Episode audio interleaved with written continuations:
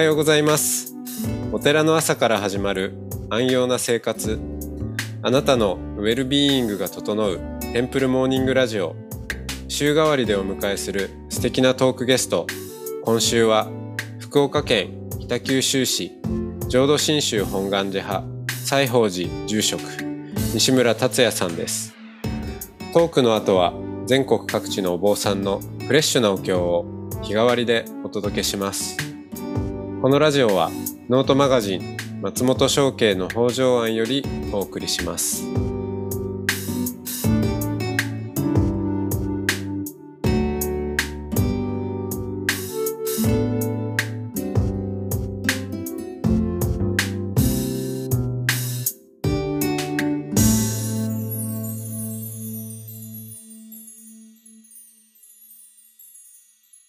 おはようございます。おはようございます。はい、えー今日も、西宝寺西村達也さんとおしゃべりをしていきます。よろしくお願いします。お願いします。はい。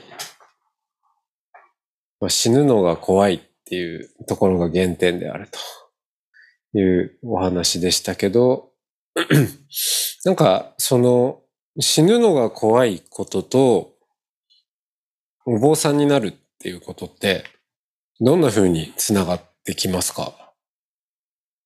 うーん。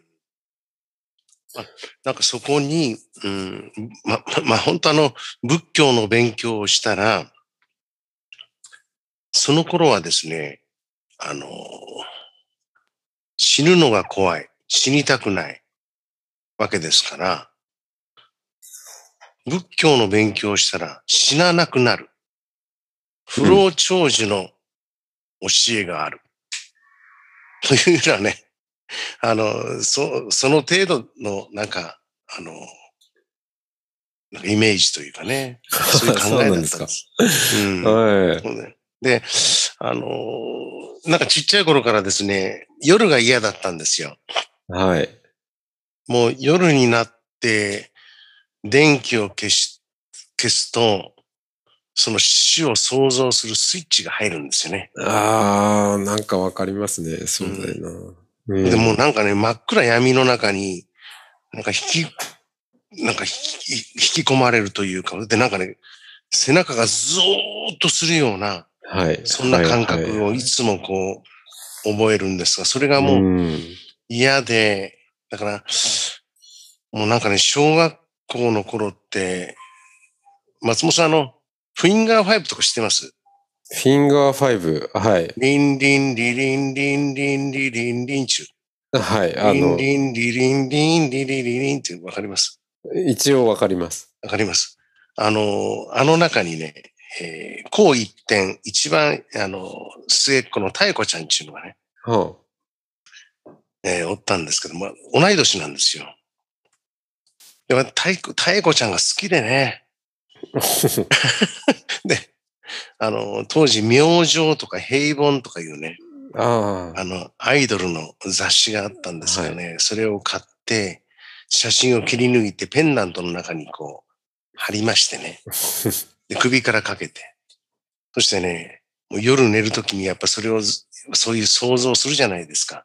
はい。死を想像するじゃないですか。うんで、その時に言い聞かせるんですよね。太子、太子ちゃんも死ぬんや、俺だけやないんや、とかなんか、なんとか言ってね。まあそんなレベルなんですが、だからもう、とにかくごまかすんですよね。ラジオをつけっぱなしにして寝とったりですね。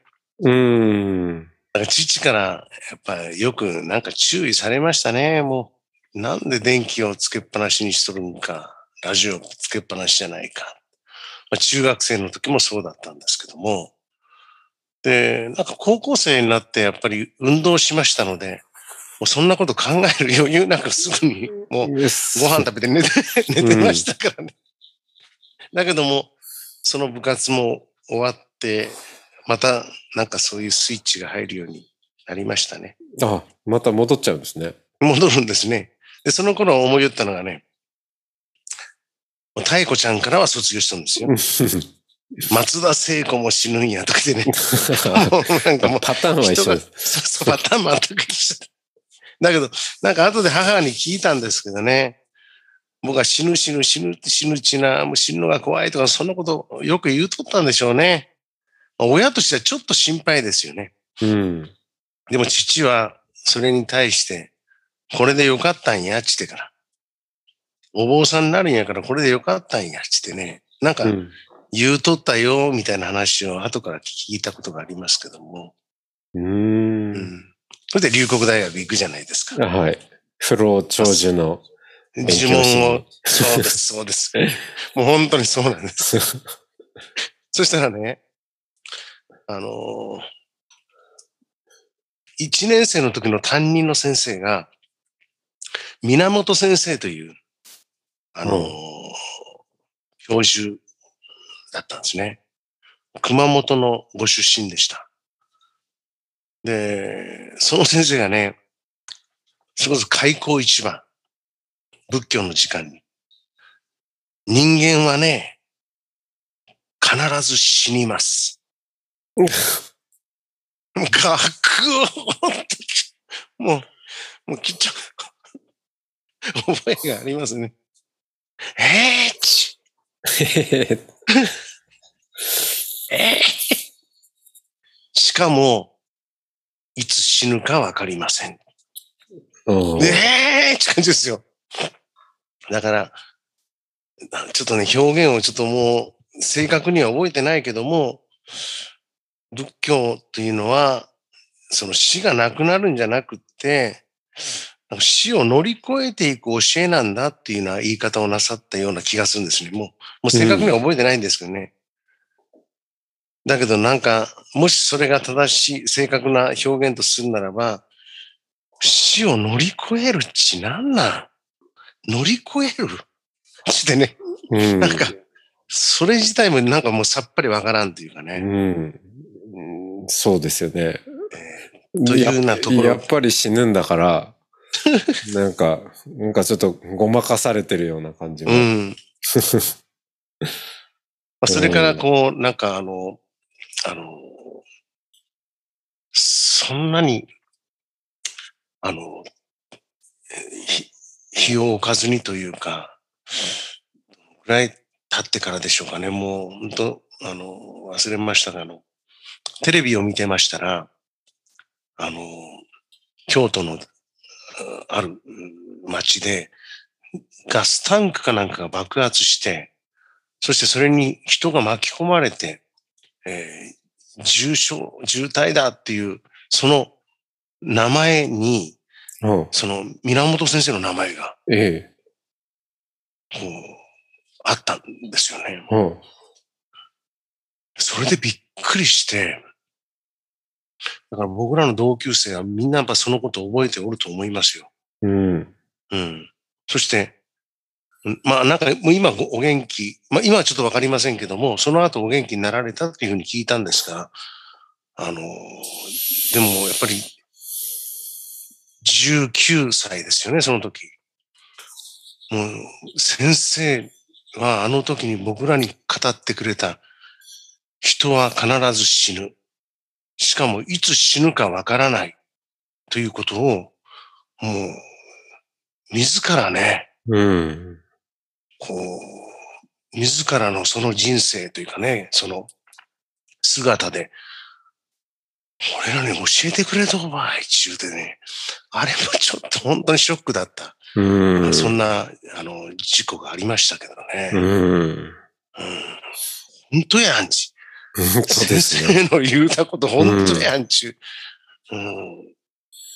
うん。ねまあ、ほんで、それから、真剣に勉強すればいいんですけども、またせんわけですよ。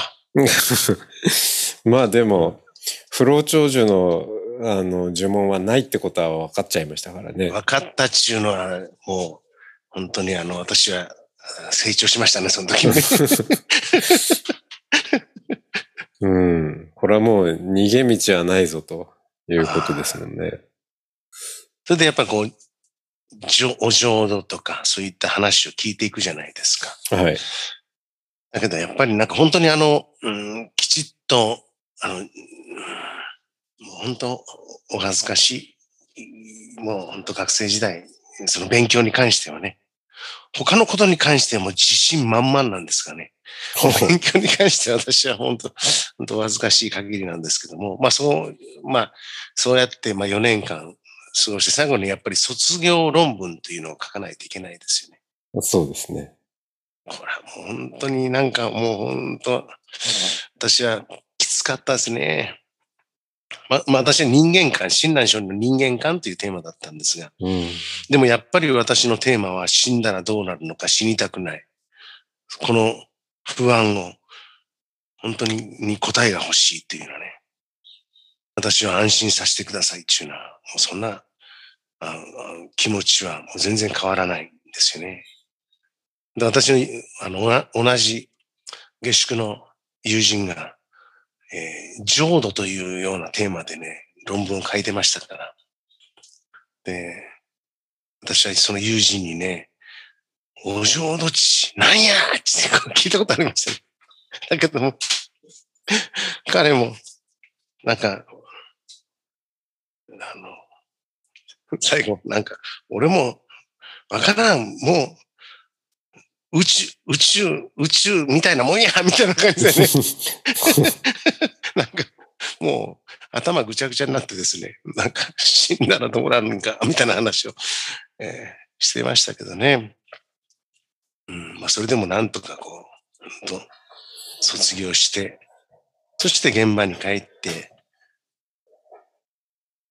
それからまあ、本当いろんな先生方との出会いがあったりしてね。うん、まあ、ちょっと急にこう、あの、飛んでしまうかもしれんけども、あの、不死団説教があるじゃないですか。はい。不死団説教。うんまあ、ちょっと伝統芸能に近くなってますけど。はい。はい。あれ、あれのですね、テープが帰ってからですね、いろいろこう、あの、あの、なんか、父がやっぱり買ったんでしょうね。いろいろこう探しよったら、藤田説教の、あの、テープが出てきましてね。それをこう、あの、聞くようになったんですよ。原稿がないんで、なんか、あの、何を言うてるかわからんところもたくさんあったんですけども、まあなんかその、あの、面白くってですね。で、要、あの、なんか、短い、あの、中で、あのよくできた、できとるなーって言って思うところもあったりしてですね。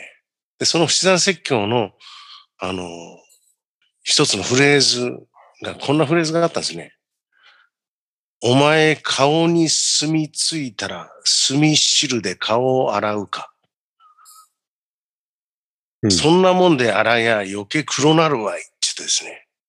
おはい、まあその前段があるんですよ。うんうん。うん、で、やっぱり悩んで悩んで、えー、本当にあの、教えを聞いても、えー、納得いかん。自分であれこれ考えても、もう闇の中。もう行き詰まってどうしようもないというようなこう前段があった中で最,、まあ、最後の方に、お前顔に住みついたら墨汁で顔を洗うか。そんなもんで洗や余計黒なるわいっていうね、うん、そういうフレーズがあった時にね、ああ、面白い。なるほどなーってね、なんか思ったことがありましたね。まあそれまで私も、まあいろんな先生との出会いがあって、うん。お前、顔に墨がついとってね、それこそ、墨の汁でそれを洗おうと思うて、洗えば洗うほどね、余計顔は真っ黒けになるぞ。うん。お前のつまらん頭で考えるなってからね、言われたような気がしたんですよ。ああ。うん。お前のもう迷いだらけのね、それこそ、うん、頭でね、どんなに考えても、そんな、何も出てこんぞ、真っ暗闇の中に、それこそ落ちていくだけやないか。うん、そのことを全部知ってくださる真実、仏様、阿弥陀様がちゃんと受け止めて分かって受け止めてくださっとる。だから心配するな、みたいなね。うん。なんか、まあ、いろんな教えをこう聞かせていただきながら、ある先生との出会いもありながら、でもそのなんか、不死団説教の言葉が、なんかそんな風に、あの、感じたことがありましたね。うーん。そういう時って、こう、まあ、それこそ頭で理解するっていうことじゃなくて、こう、なんか腹に落ちてくる感じですかね。言葉がストンとこう、どこでき、うんその言葉をどこで聞いているんでしょで聞いとんですかね。う。うん。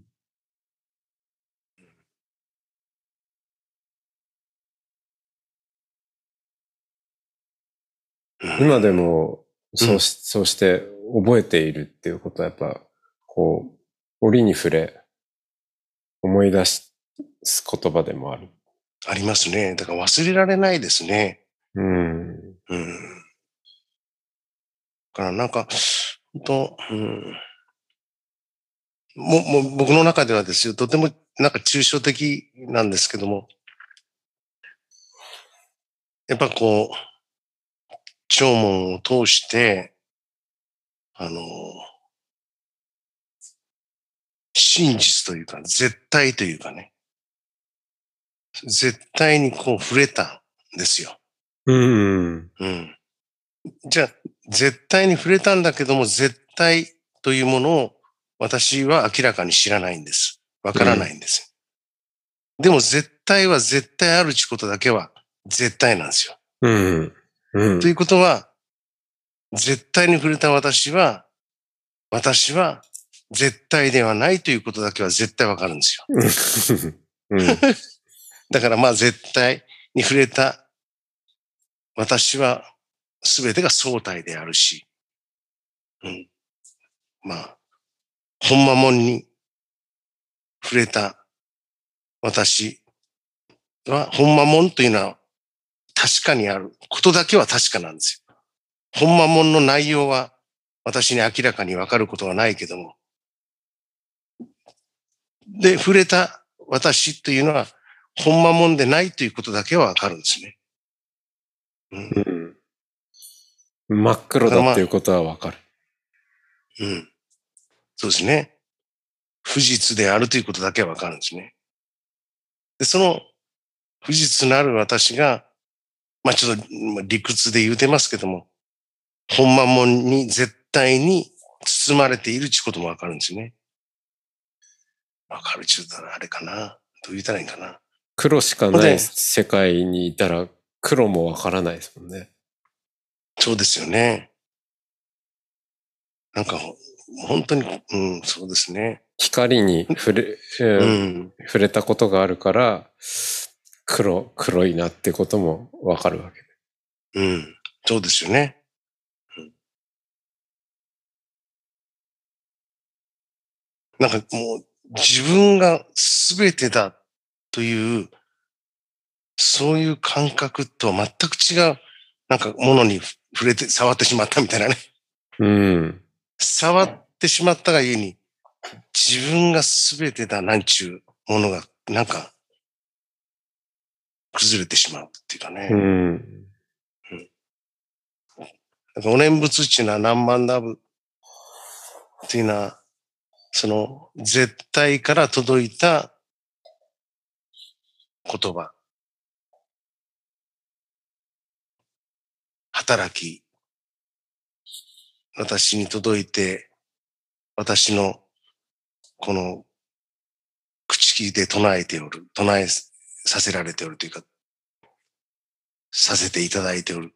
その何万打仏絶対からの呼び声っていうのは、お前を必ずその絶対真実に目覚めさせるぞ。安心せえっちゅうですね。まあこれも、まあこれまで聞いてきたことの積み重ねの中でね、なんかそんな風に受け止めるようになんかなりましたね。うん。だから、なんか命というものも、自分が捉える命っていうのは生まれて生きて死んだらしまいというふうな捉え方もあるし、いや、まあ、そういう捉え方を最初は聞いてきたし、そう、そうとし、それ以外になんか出てこないし、いろいろ考えても闇の中だし。だけども、本来、絶対真実の命のありようっていうのは、私には、今の私には捉えられないけれども、私が捉えておるような、私の命ってそんな命でなくって、もっと豊かで、もっとダイナミックでね、もっと永遠なるものとして、もっとこう光り輝くというか、もっと平等なるものというか、そういう命として厳然としてここにあるんだっていう。でも私は、それこそ不実の殻の中やから、それ一切、それは見ることはないけれども、でも必ずそういう本当の命の世界に目覚めさせて、目覚めさせようというね、そういう働き、何万打仏、こう届いてくださっておるという。なかなかうまいこと言えませんね。まあ。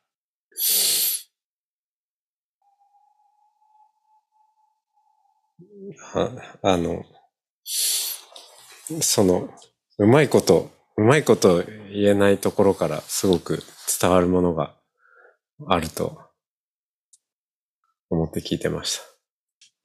じゃあ今日はこの辺で。ありがとうございます。はい、ありがとうございます。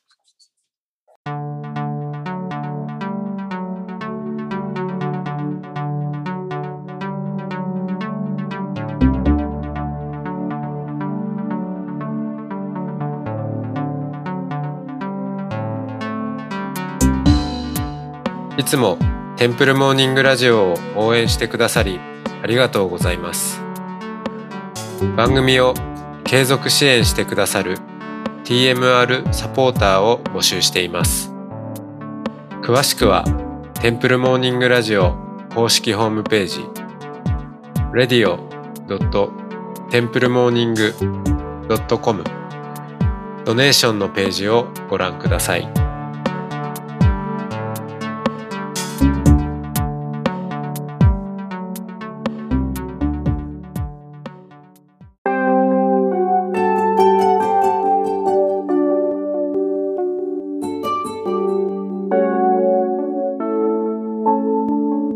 からは音の巡礼のコーナーです。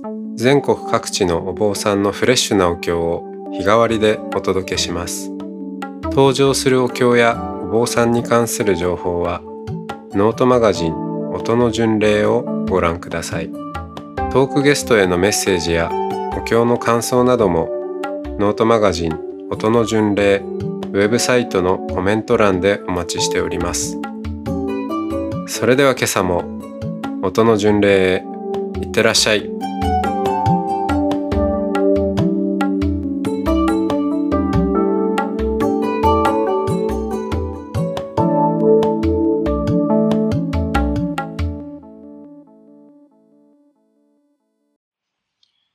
テンプルモーニングラジオをお聞きの皆様、どうもおはようございます。山田県米沢市にある浄土宗サイレンジ住職の伊藤隆信と申します。これからお唱えする節のついたお経は、三尊来というお経です。三尊来は、浄土宗のご本尊である、阿弥陀如来様と、その脇地である観音菩薩様、聖子菩薩様、その三尊の仏様の、お徳とお姿とを、たたえ敬いとなるお経で、いわば、浄土宗における賛美歌のような位置付けのお経でもございます。浄土宗を開いた法然上人が、時を超え、主として仰いだ、中国、唐の構想、全道大師、その著作、王城来三下の中から抜粋されたものです。浄土宗では、阿弥陀如来のお名前をお唱えするお念仏が、仏の国、何の苦しみもない極楽浄土に生まれるための大地のお務めとされていますが、仏様のお徳を称え敬い、供養することは、その念仏を支えるお務めの一つとして、とても尊ばれております。三尊来は、その供養の心を表す大切なお経でもあります。それではこれより、お務めをさせていただきます。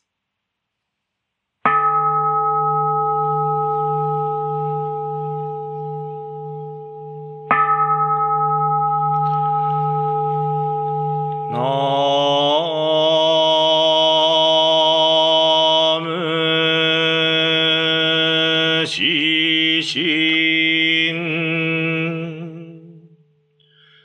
이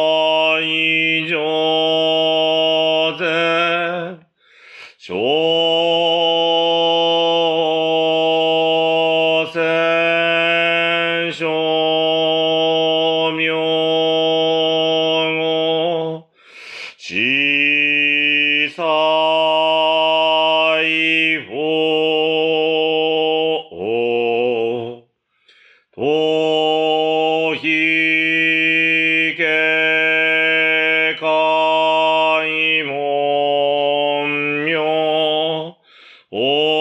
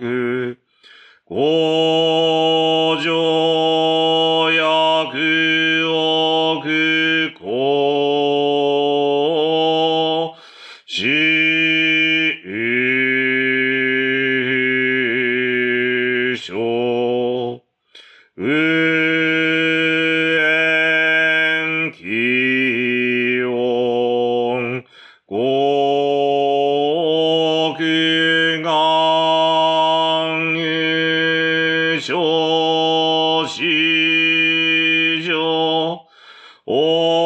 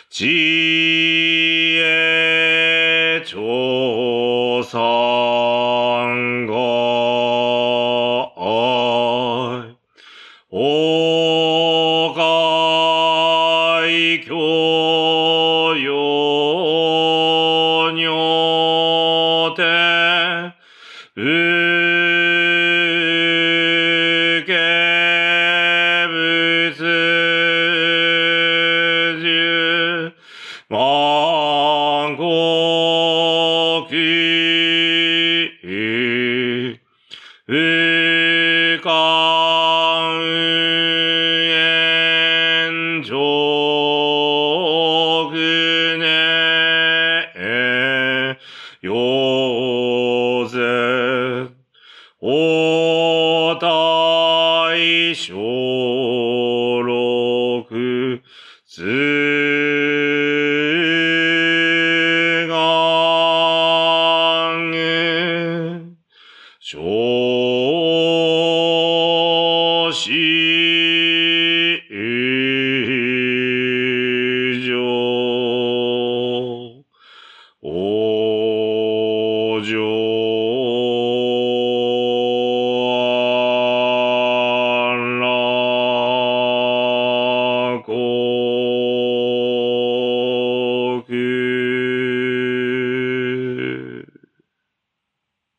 こく宇宙大悲願の阿弥陀仏、八見教主釈迦牟尼仏、六方豪者少女諸仏、観音聖子初代菩薩、極楽会へ、少女大改修と一切三宝広大寺音。また願わくは、天下和順、日が照明風維持、祭礼吹き、国部民南、氷河無有首都公認無襲来場。また願わくは、コロナウイルス、仏庫者、悪意、追善増上菩提。また願わくは、三害万礼、無縁無縁ないし、北海平等利益。一切前言開室へこう。それでは、お参りの皆様、どうぞご一緒に、十編のお念仏、4回、4回2回と区切りまして、十編のお念仏、ご一緒にお唱え、願いを申し上げます。同生十年、ナムアミダブナムアミダブナムアミダブナムアミダブナムアミダブナムアミダブナムアミダブナムアミダブナムアミダ仏ナムアミダブ。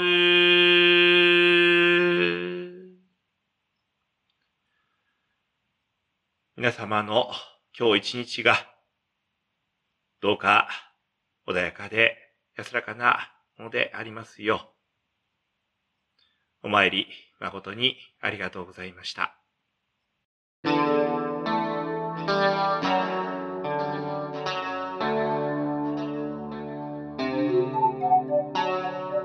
このポッドキャストはノートマガジン松本紹圭の方丈庵よりお送りしましたお経コーナーはノートマガジン音の巡礼のご協力でしたゲストへのメッセージや番組の感想などはそれぞれのノートのコメント欄にてお待ちしております。それではまたテンプルモーニングラジオでお会いしましょう。